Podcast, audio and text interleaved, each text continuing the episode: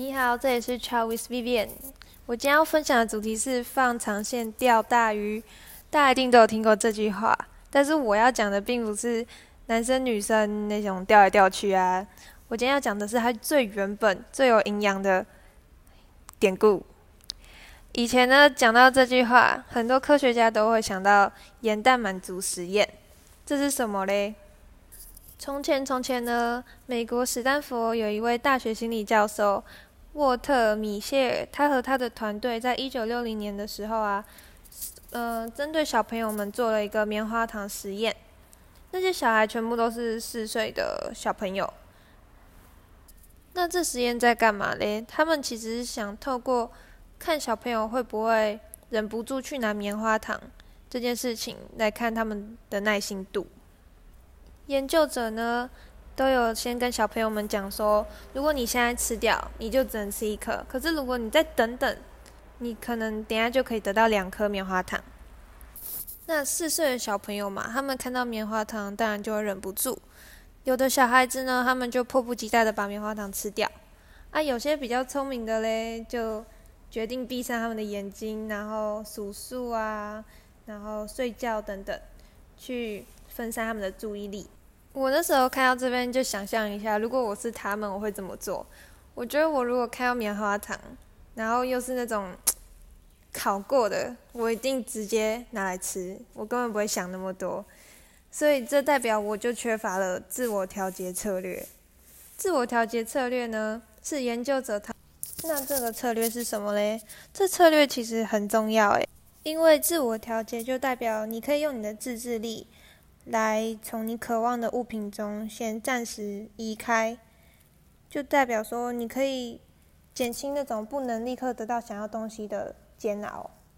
如果你还是觉得说这个实验就只是吃棉花糖，那我接下来要跟你讲的是，研究团队在后面十年，他们追踪了这些小朋友十年，然后得到的结果，他们发现说，当初那些忍住不拿棉花糖的小孩。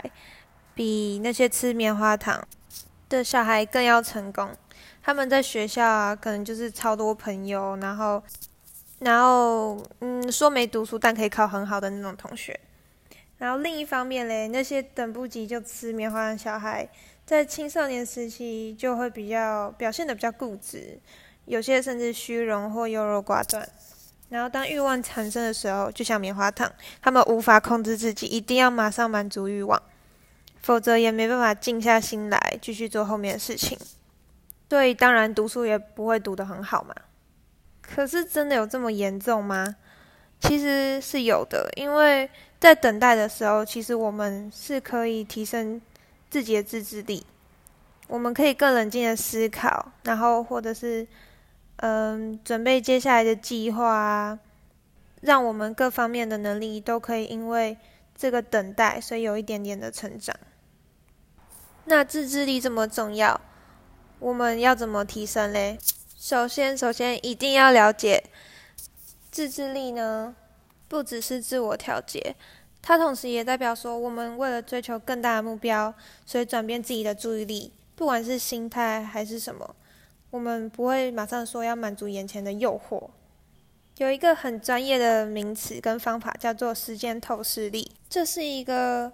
你想办法让你自己做的每一件事都成为长远目标的一个部分的能力，可能像我们一般人就会只关注到短期的快乐和享受，然后忘记说，如果我们今天不做某件事，其实会影响到很大。这就要牵扯到盐蛋满足了。盐蛋满足呢？这个现象就是在跟我们说，潜意识中啊，我们会这样子去拖延，或者是不做某件事，可能就是因为觉得说生活不应该太难，太难的话就还是逃避算了，开心就好。但我觉得这想法其实很可怕，因为现在我们的一世代嘛，我们有电视、电脑、电玩、手机，我们想要什么都可以立即满足，然后我们不会的东西上网查就有了，电视连续剧也是。可能短短啊，就演出了一辈子一个朝代什么的。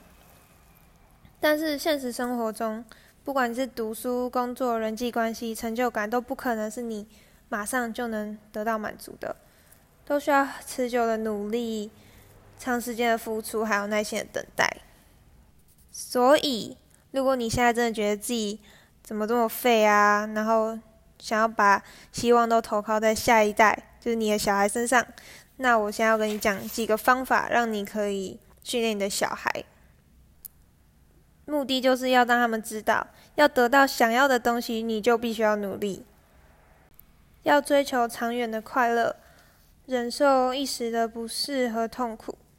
虽然这很难，可是真正的成功就是属于那些眼光很长远、不懈努力、有自制力的人。那些事业有成的人，总是能把一个小小的欲望累积起来，成为不断激励自己前进的动力。这些都是成功的关键，然后我现在已经了解了，就差执行，然后希望大家以后都会成功。